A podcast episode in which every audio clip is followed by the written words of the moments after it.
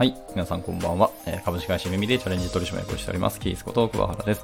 え本日もやっていただきます。えーウェブ業界の何でも雑談室です。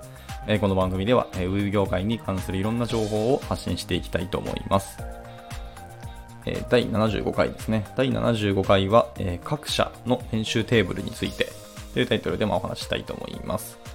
はい。えっとですね、まあ、最近、まあ、僕もあのツイッターで見つけたんですけど、プロジェクトコンプ for エンジニアというサービスが、えー誕生してたんですね。はい。まあ、まあ使ったことある方もすでにご存知の方もいらっしゃるとは思いますけども、はい。えっと、まあ、一応ベータ版なんですけど、とはいえ、すでに、えーいい感じのサービスとして、まあ、動いている感じですね。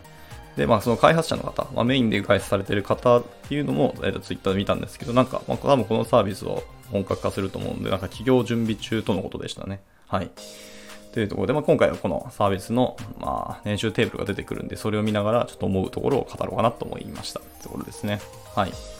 でこのサービスがどういうものかって言いますとですね、あのー有志で、まあ、アカウントをまず自分で作るんですね。アカウントを作って、そこで、えー、と自分の年齢と、まあ、と、年齢だったかな？あの、社会人歴だった気がします。と、あと職種ですね。はい。あの、まあ、フロントエンドエンジニアとか、エンジニアリングマネージャーとか、そうですね、登録して、あと企業名、あとはその自分の年収ですね、を登録することになります。はい。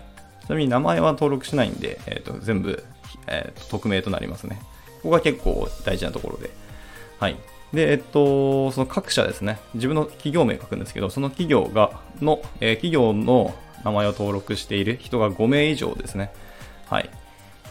集まりますと、その企業の年収の中央値っていうものが、えっと一覧に表示されるようになります。はい。っていうサービスですね。はい。まあ、本当これだけなんですけど、でまあ、実際にアクセスしていただければわかると思いますが、はい。また、えっと、リンクは説明欄に載せておきますね。はい。ぜひ見ていただければと思います。で、とですね、本当にリリースしてまだそれほど時間が経っていないんですけども、ただもう一覧にはですね、名だたる企業の名前が連なっておりまして、そういう企業のエンジニアさんももう有志で皆さん登録していただいているっていうことだそうですね。はい。まあ、実際に、例えば Google 社だったりとか、まあ、AWS Japan とか、まああとメルカリとか、サイバーエージェント、まあ、DNA、Yahoo、楽天みたいな、もう本当皆さん誰しも知ってそうな名前の企業がずらずらとこう連なってて、いや、本当にこう壮観ですね。で、しかもそういう企業の中央値が見れるっていうのは本当にありがたいなと思っています。はい。で、えっとですね、このサービスのちなみに他にも面白いところがあってですね、えっ、と、まあ、登録するときに社会人歴って登録してたと思うんですけど、その社会人歴そのものにおいて年数ごとの中央値も表示してくれるんですね。はい。まあ、ちなみにですけど、私は今年で8年目になりますけども、8年目の、えー、と今のところですね、登録してただいている方々の中で、えー中央値を計算すると770万円だそうです。で、私はですね、ちょっとだけこれに届いてないんですね。はい。もうちょっと頑張ります。で、他ですね、まあ、あの特筆する点と言いましてですね、1年目の方ですね、1年目の中央値が意外と500万円っていうところで、個人的にはなんか高いなと思いました。はい。というのは、まあ、私のその新卒の時の年収っていうのが、私一応大学院卒なんですけど、まあ、315万円だったんですね。まあ、当時、まあ、そんな大きくないあのベンチャー企業だったので、まあ、それでも高い方だと思っていたんですけど、いや、全然そうではなくてですね、500万今は行くのかと、ちょっとびっくりしました。まあ、ですけど、これはもう、あれですね。おそらくまあ有名企業の方とかの新卒の給料って、本当に高い方ってめちゃめちゃ高いんですよね。まあそういう方が引き上げていると思います。まあそういう方がここに登録をしてるんだろうなと思いますね。あまり低い方っていうのは、まあ、その登録しづらいのかなとか、なんとなく思ったりはしてみましたが。はい。まあでもそういう方が、えー、とちょっと上げてるんだろうなっていうふうに思いました。はい。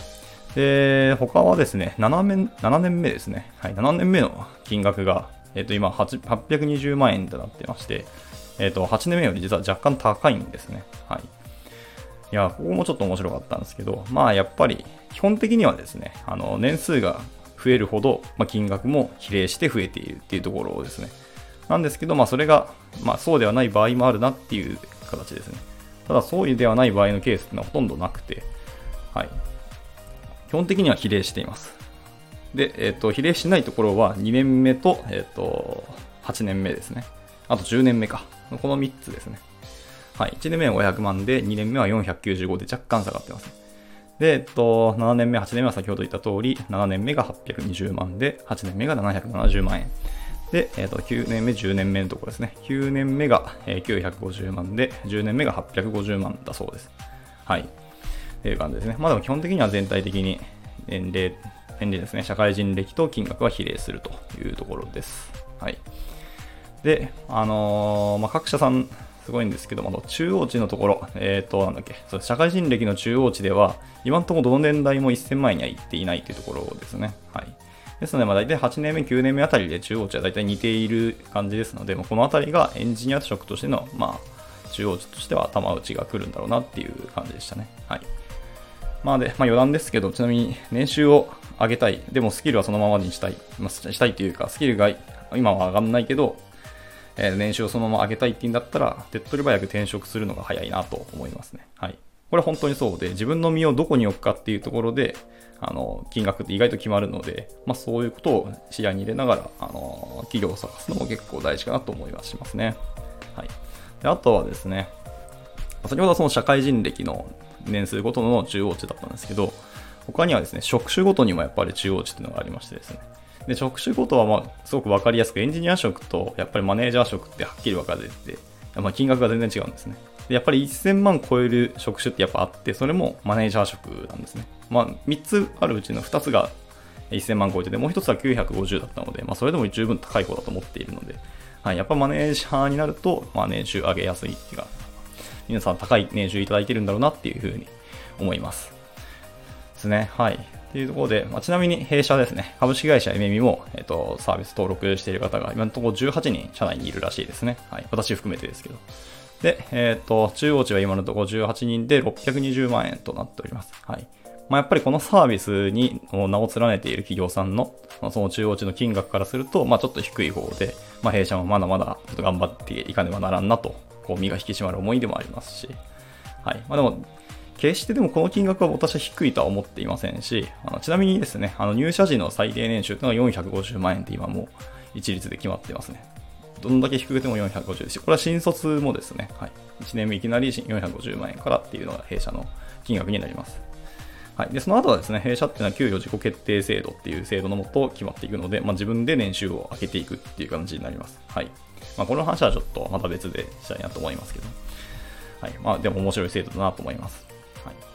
で、まあ、こんなところで見てて思ったんですけど、やっぱりですね、給与テーブルっていうのはこう、まあ、テーブルって言っても今中央値しかないですけど、それがでも可視化されるっていうのは本当にありがたいなと思っていて、やはり他の企業さんって、まあ、やっぱり、あのー、知り合いのエンジニアさんとかから、ま、聞くことはあったとしても、こうやって、なんでしょうね、一覧としてバッと表示していただけるっていうのはなかなかないと思うので、これは本当にありがたいですね。やっぱりその転職の参考にもなりますし、まあ、あくまでざっくりとした予想でしかないですけど、それでもやっぱエンジニア単価ってこれぐらいいくんだろうな、みたいな予想もつきますね。